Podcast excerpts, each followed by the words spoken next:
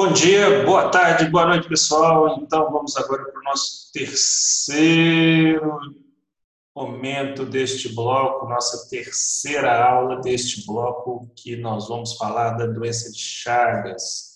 Então, nos nossos primeiros dois, é, nas nossas primeiras duas aulas, nós trabalhamos a doença leishmaniose tegmentar, na segunda aula, leishmaniose visceral, e agora a gente vai para a nossa terceira doença causada por parasitas protistas, que é a doença de Chagas. A doença de Chagas, né, ela tem uma relação muito interessante com Bambuí, porque Bambuí foi um local de alta incidência de, de doença de Chagas no passado, que mobilizou né, o governo brasileiro a montar um posto avançado de estudo e de tratamento das pessoas com doença de Chagas aqui na região e o instituto existe até hoje ali perto da, da, da japonesa, o restaurante da japonesa, então é, é uma, uma doença que tem uma relação muito muito próxima com a, com a cidade de Bambuí.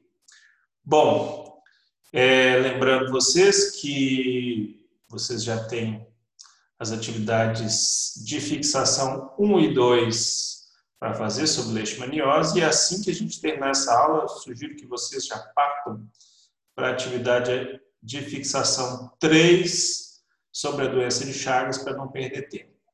Vamos lá então, vamos para a aula. Então, a doença de Chagas também é chamada de tripanossomíase americana ou esquizotripanose. Esse nome esquizotripanose é pouquíssimo utilizado na questão da saúde pública, mais em textos acadêmicos. Tripanossomíase, às vezes, é utilizado em textos é, de saúde, mas a doença de Chagas no Brasil ela é mais importante e faz homenagem, lógico, a Carlos Chagas, que foi um dos grandes pesquisadores brasileiros que trabalhou com essa doença. Vale a pena pesquisar um pouco sobre a história de Carlos Chagas e a história dele com a doença de Chagas.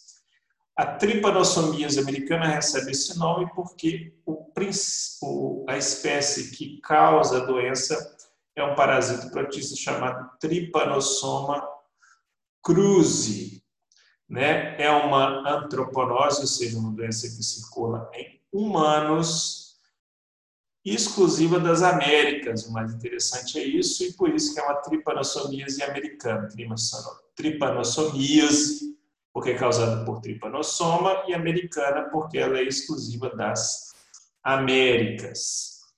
É, é um parente, não tão próximo, mas é um parente das leishmanias, porque também pertence ao filo protista de quinestoplastida.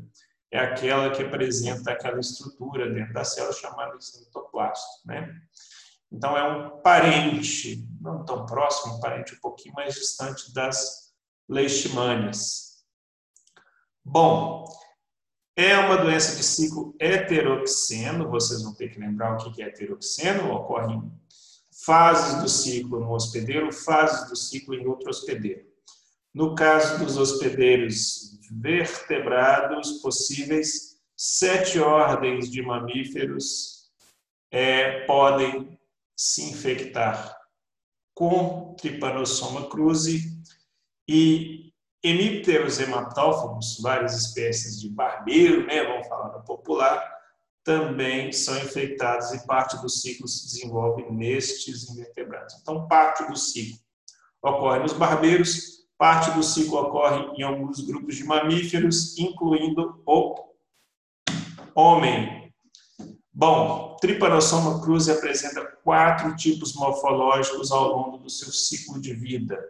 Né? Existem as formas amastigotas, a gente já viu o significado de amastigota, né? sem flagelo. A gente tem essa forma aqui que a gente chama de forma mastigota, é a forma arredondada e sem o flagelo. Na verdade, ele tem só um toquinho ali, mas como ele não aparece, ele não sai para fora, a gente chama essa forma de amastigota. E onde que eu encontro a forma mastigota? Nos macrófagos. Então, a forma amastigota, ela tem tropismo, preferência por macrófagos dos vertebrados. Então, a gente vai encontrar esta forma, principalmente nos vertebrados. Outra forma são as formas tripomastigotas. As formas tripomastigotas são formas compridas, flageladas e com a presença dessa estrutura típica aqui, ó, que é a chamada membrana ondulante. É como se fosse essa nadadeira, essa franjinha que a forma tripomastigota apresenta. Então, a forma tripomastigota tem a membrana ondulante, um flagelo longo, e essas formas tripomastigotas, elas podem ser mais largas ou mais fininhas, delgadas. E isso define muito as propriedades é, dentro do hospedeiro que essas formas vão ter. As formas delgadas são mais infectantes, são mais capacidade de entrar dentro da célula hospedeira, porém são menos resistentes ao sistema imune e são típicas das fases iniciais da doença. Então, as fases iniciais da doença, a gente vai encontrar as formas tripomastigotas delgadas. E as formas largas, a gente chama de formas de resistência, porque elas têm uma menor infectividade, porém são mais resistentes ao sistema imune e são encontradas nas fases tardias da doença, que a gente chama de fases miotrópicas, porque elas vão ter um tropismo aí pela musculatura lisa da pessoa. Bom, já as fases encontradas no barbeiro são as fases esferomastigotas, que são arredondadas como as amastigotas, porém elas possuem o flagelo. Então, são formas arredondadas e flageladas. Onde a gente encontra? No estômago e no intestino do barbeiro. Além da esferomastigota, a gente tem a forma epimastigota, que é uma forma mais alongada, só que a membrana ondulante dela é pequenininha. Essa franjinha, essa nadadeirazinha dela é bem menor do que a forma tripomastigota que a gente já viu.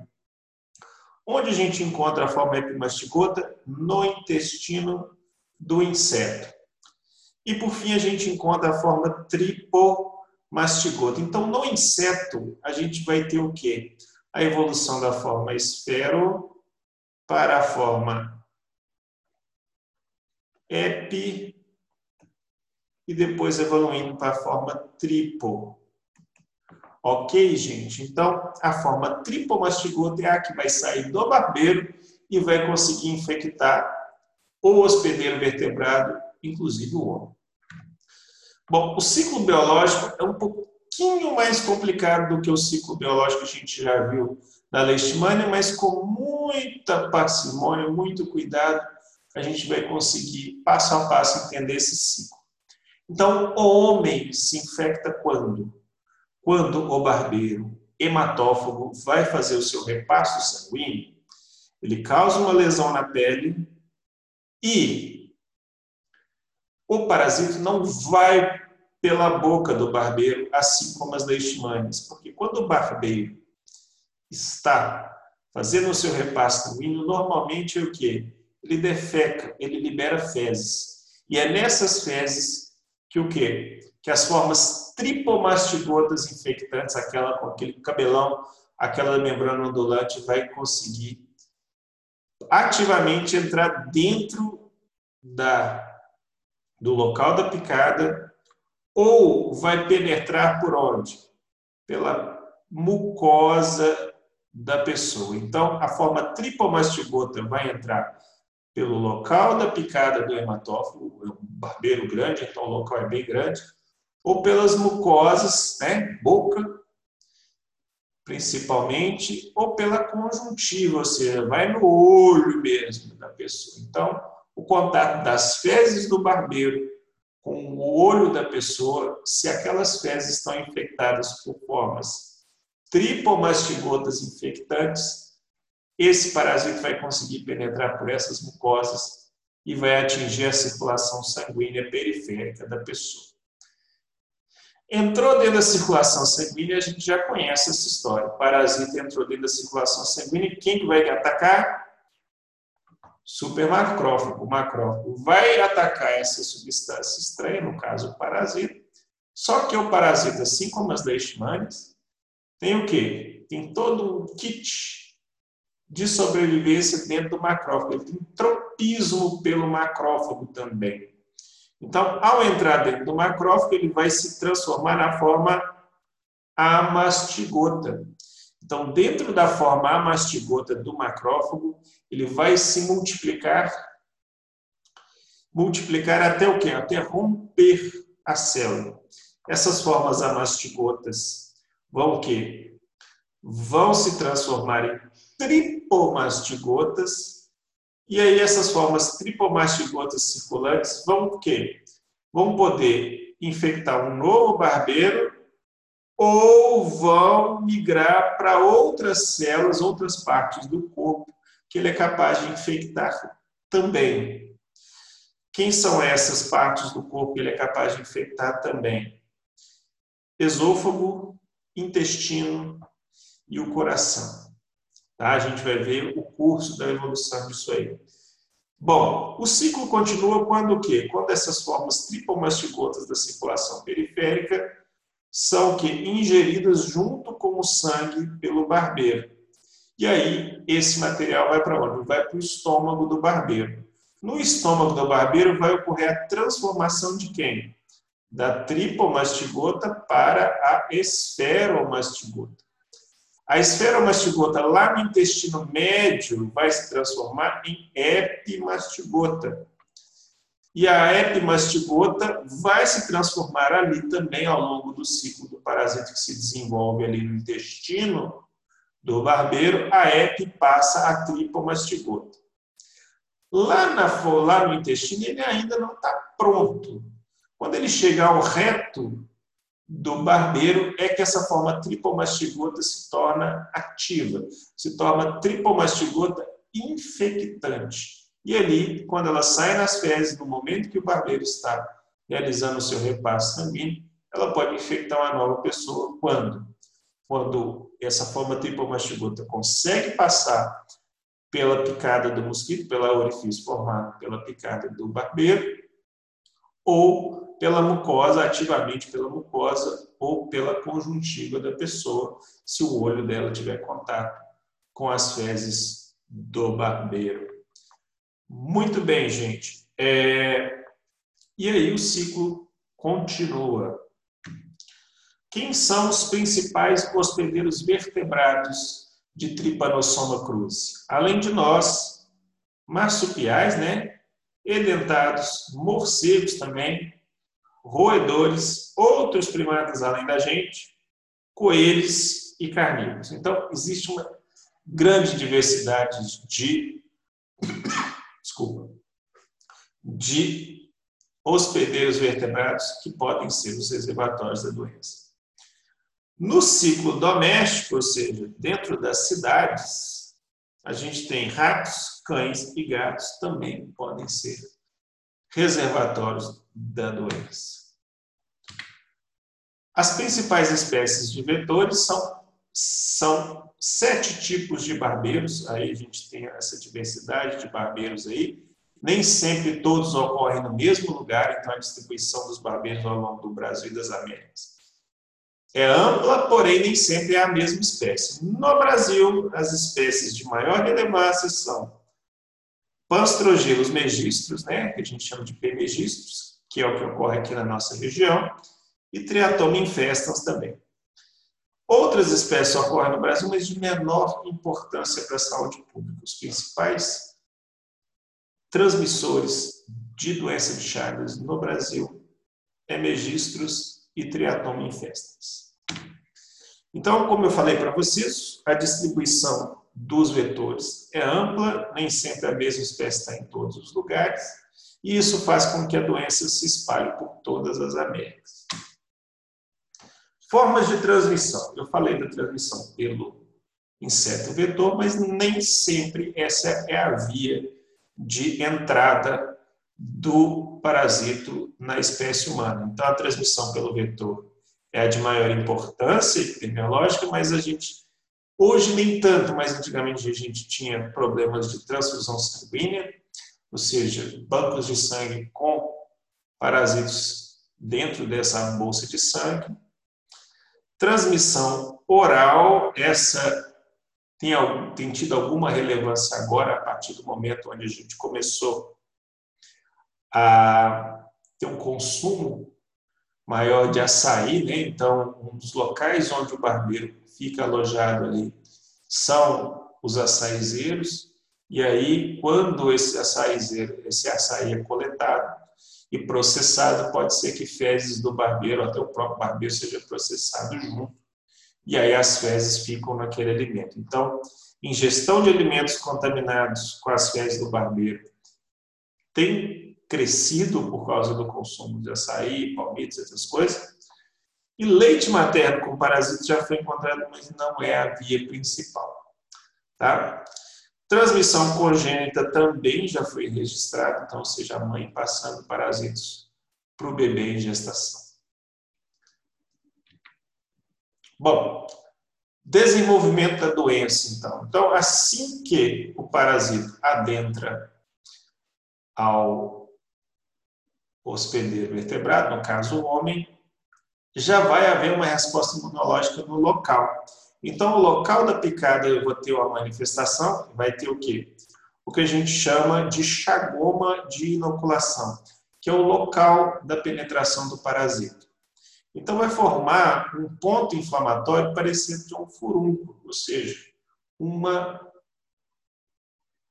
uma bolinha ali de inflamação. Se ela entra pela conjuntiva, ou seja, pelo olho, vai formar esse inchaço típico aqui, ó, de um edema que a gente chama de unilateral, ou seja, só uma das partes da pálpebra vai o quê? Vai inchar. E aí esse tipo de manifestação é chamado de sinal de Romanha. OK? Então, a própria entrada do parasito já causa manifestações inflamatórias, que é o chagoma de inoculação e o sinal e o sinal de Romain.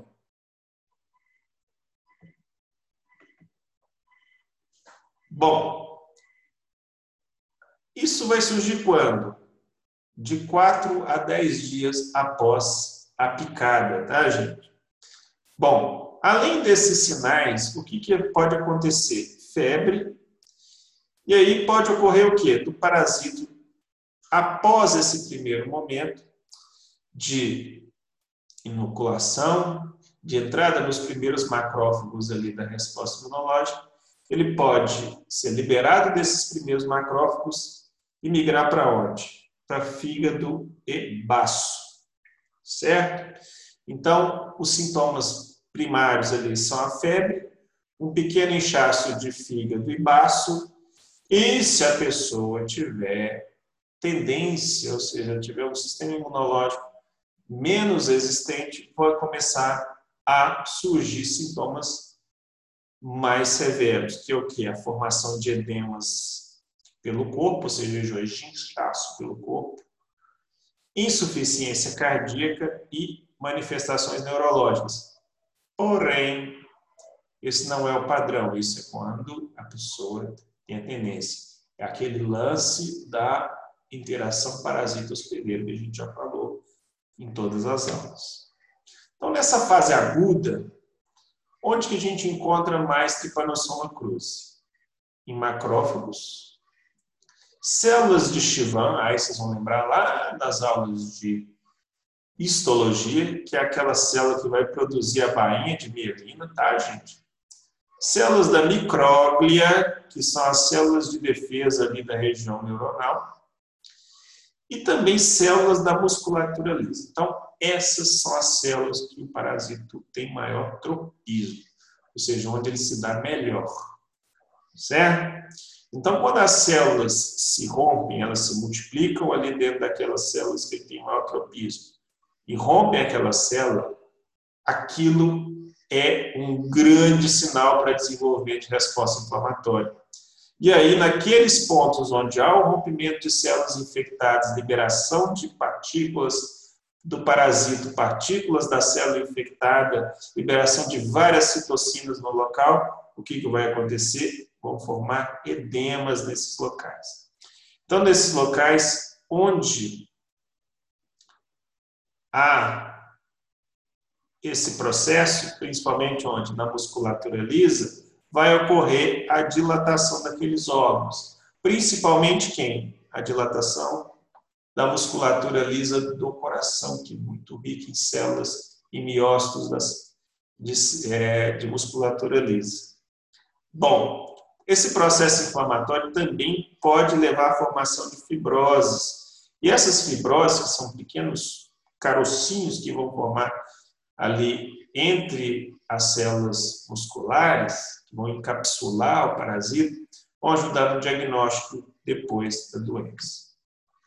Bom, então nessa fase inicial, o que, que acontece? A pessoa é infectada, nos primeiros dias os parasitas vão invadir essas células que têm tropismo, musculatura lisa, macrófagos, células de Chivan, muito bem.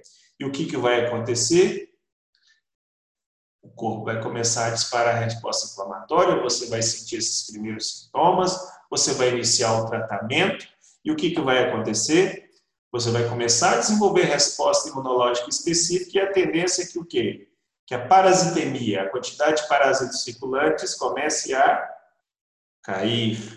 Então, do 25 dia até o 45 dia, ou seja, você começa a sair da fase aguda, ou seja, você começa a diminuir os sintomas, você começa a diminuir a quantidade de parasitas circulantes, e aí você entra numa fase chamada de fase crônica assintomática. O que, que acontece nessa fase crônica assintomática? Lembra das formas delgadas e formas largas? O que, que vai acontecer? As formas delgadas são menos resistentes, então seu sistema imune vai acabar com elas rapidinho. Porém, a gente tem as formas largas. As formas largas, apesar de serem menos infectantes, elas são mais resistentes. Então, elas vão ficar escondidinhas na musculatura lisa da pessoa por um bom tempo. Então, você vai ter uma quantidade pequena de células dentro do seu corpo, com capacidade infectiva bem menor, de capacidade de provocar sintomas bem menor. Lembrando que os sintomas decorrem da, da infecção e da, da, da, do rompimento da célula hospedeira. E aí o que, que acontece? Você vai praticamente não ter sintomas mais por anos. Quantos anos? Se você tirar uma média dos casos que a gente tem até hoje, a média vai de 10 a 30 anos. Então, se você contraiu a doença com 20 anos de idade, você vai sentir sintomas ali por dois meses iniciais, depois você vai ficar anos sem o quê? Sem ter sinais de manifestação sintomática da doença. Então, essa é a fase chamada crônica sintomática ou fase indeterminada. Bom, seria ótimo se tudo acabasse aí. Tem pessoas que falecem sem ter nenhum sintoma mais, ficam nessa fase crônica sintomática até o fim da vida. Porém, por mecanismos não muito preciso, o que, que vai acontecer? Essas formas vão voltar a se tornar ativas. Aí você vai desenvolver dois tipos de formas, que é a chamada crônica cardíaca ou a fase crônica digestiva. Na fase crônica cardíaca, o que, que vai acontecer? Eu vou ter uma ativação intensa desses parasitas do processo inflamatório e aí você vai ter o quê? Sintomas inflamatórios no coração onde essas formas estão lá. Isso acontece em 20 a 40% dos casos. E aí o que, que acontece? O coração vai inchar, vai ter edema, as células, os miócitos que vão trabalhar ali no coração, você vai ter o quê? Uma diminuição da efetividade dessas células. Qual que é a consequência? insuficiência cardíaca. Então, a massa muscular é lesada. Então, a cardiomegalia é intensa, ou seja, seu coração vai muito, pessoas têm um coração muito dilatado e o funcionamento desse coração é debilitado. Então, várias pessoas falecem por insuficiência cardíaca. Morre do coração, gente. Outra forma é a forma digestiva, tá, gente? Essa forma digestiva é menos comum, 7 a 11% dos casos, tá? E é causada pelo quê? Pelas células que estão naquela musculatura lisa ali do intestino e do esôfago, vai ter uma reativação, uma alta resposta inflamatória, esses órgãos vão inchar, formando o que a gente chama de megaesôfago e megacólon, e novamente o quê? Esses órgãos não vão funcionar direito e a pessoa vai ter vários sintomas. Em alguns casos, vai ocorrer o quê? As duas formas, a chamada de forma mista. Ah, vai ter forma mista? Quando? Vai ter forma cardíaca? Quando? Vai ter forma digestiva? Quando? Os sintomas vão ser mais brandos ou mais leves? Quando? Novamente, isso tudo depende da interação parasito-hospedeiro. A pessoa pode desenvolver esses sintomas muito graves e muito precocemente, ou pode passar a vida inteira sem manifestar nada e se manifestar de maneira muito branda. Então, as pessoas têm que ser monitoradas a vida inteira. Epidemiologia da doença. Como já falei, é uma doença típica das Américas, né? Então, ela ocorre desde o sul dos Estados Unidos ali, México, América Central, América do Sul e Brasil, tá, gente? novamente está relacionado com a distribuição dos vetores. Lembrando que o parasito só se instala quando eu tenho os outros dois pilares da tríade: o ambiente e o hospedeiro. O hospedeiro é amplo, vários é, mamíferos, incluindo o homem, que está espalhado para todo lado, né? Tem, tem homem demais por aí. Se ele encontra o vetor que faz a ponte entre um hospedeiro infectado e um hospedeiro suscetível, não infectado, a doença se espalha. Então, a presença do barbeiro é o meio, né? as doenças vetoriais, o meio geralmente é o vetor. Então, onde tem o vetor, vai espalhar a doença. Como que a gente faz para controlar isso? diminuindo o que? Esse vetor e os hospedeiros suscetíveis. Bom, a distribuição no Brasil ela ocorre mais na região Nordeste, Sudeste e Sul, né? Existem algumas áreas que estão em branco aqui, mas é porque não foi estudado, mas pode ocorrer também.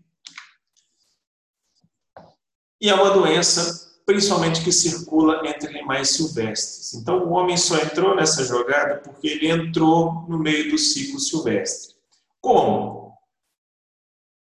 O êxodo rural. Então, a gente é uma doença tem, tinha muito problema antigamente no Brasil porque ela estava relacionada aqui com as instalações das casas no ambiente rural do passado, que eram as casas de adobe, onde você tinha aquelas casas com estrutura de madeira, de, de, de, de madeira com, com, com barro aglomerado, e isso formava orifícios que o, o barbeiro poderia formar ninhos, o sapê também, o telhado de sapê, formava orifícios onde o barbeiro poderia formar seus ninhos, um ambiente silvestre onde eu teria várias possibilidades de hospedeiro. Então, era uma festa o ninho do barbeiro e o hospedeiro dormindo junto.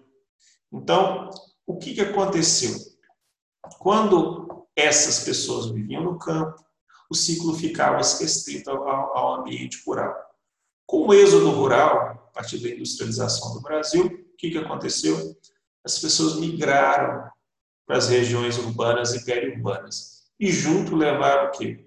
Os seus hábitos e as suas formas de fazer suas casas e levou junto quem? O barbeiro.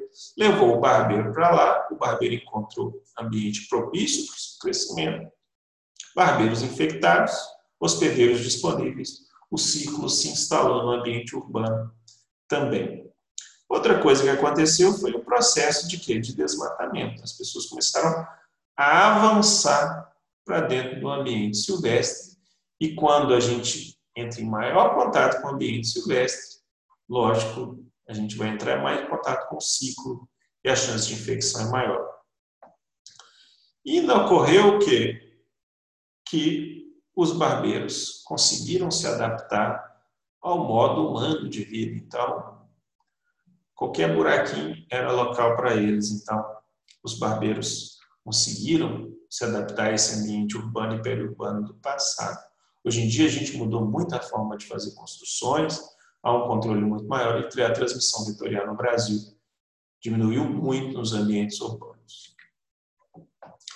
Bom, então como é que a gente conseguiu controlar a doença de Chagas no Brasil? É um problema sério e hoje a gente não tem tanto problema. Melhoria das condições de vida das pessoas. Então, as habitações eram focos de ninhos de barbeiro. Então, a melhoria das habitações rurais e periurbanas ajudou muito a diminuir os focos de crescimento do barbeiro.